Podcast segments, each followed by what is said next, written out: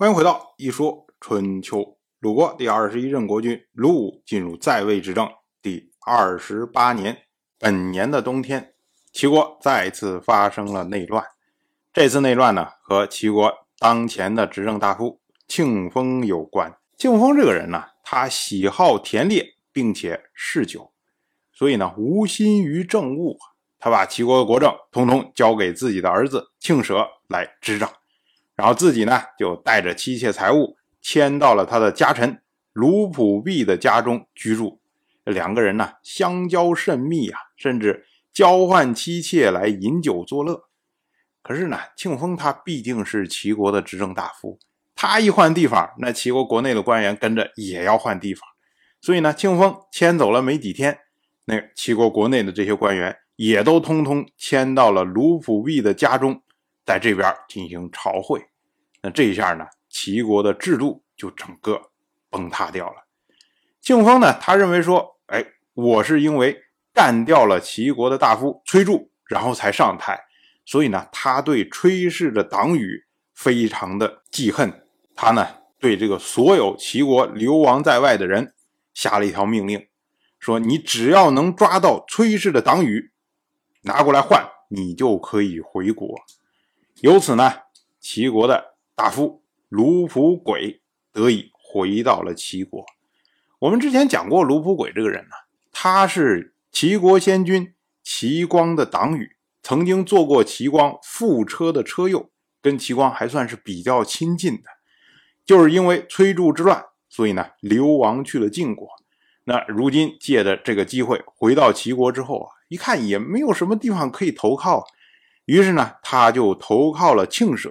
做了庆舍的家臣，那卢普轨呢，很受庆舍的宠信，庆舍甚至将女儿嫁给了卢普轨。而这个事儿呢，稍稍有一点奇怪，因为卢普氏和庆氏都是姓姜的，所以呢，这个属于是同姓婚配。所以呢，这个庆舍手下这个有和卢普轨比较亲近的家臣，就对卢普轨说：“所谓同姓不婚。”男女婚嫁要分辨姓氏，庆氏和卢普氏都姓姜，您为什么不顾虑同姓就同意了呢？当然，这个人言下之意就是说啊，哎，你就那么想挂着庆氏吗？你跟他联姻之后，你不怕将来受到牵连吗？哎，你完全可以用我同姓不能婚配这条，哎，把这个拒绝掉。您为什么不拒绝呢？卢富轨就说啊，庆氏都不避讳。我有什么可避讳的呢？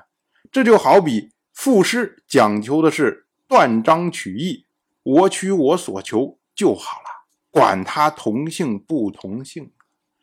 卢普轨的言下之意就是说，我现在就是要靠近他，我有我自己的目标，然后我何必在意这些小事情呢？结果卢普轨紧接着又向庆舍推荐了王和。王和这个人，我们之前也讲过。他同样是齐国先君齐光的党羽，因为崔杼之乱流亡去了莒国。卢普轨受到庆舍的宠信，那他推荐庆舍自然不会有异议。于是呢，庆舍就将王和也召回了齐国。卢普轨和王和两个人都受到庆舍的宠信，庆舍呢就让他们轮流在寝室外执戈站岗。这个在寝室外执阁这个事儿啊，这就是已经是对他非常的信任的时候才可以做出来的事情。庆舍或许认为说，哎，你们两个人之所以被驱逐，是因为崔杼之乱嘛。如今呢，我们庆氏把崔氏消灭掉了，我们对你们是有恩的，最起码我们两边是同仇敌忾的，我们都是对付崔氏的人，所以呢，我把你们招回来，我。对你们赋予极大的信任，你们自然要忠心于我。所以呢，他觉得没有什么问题啊。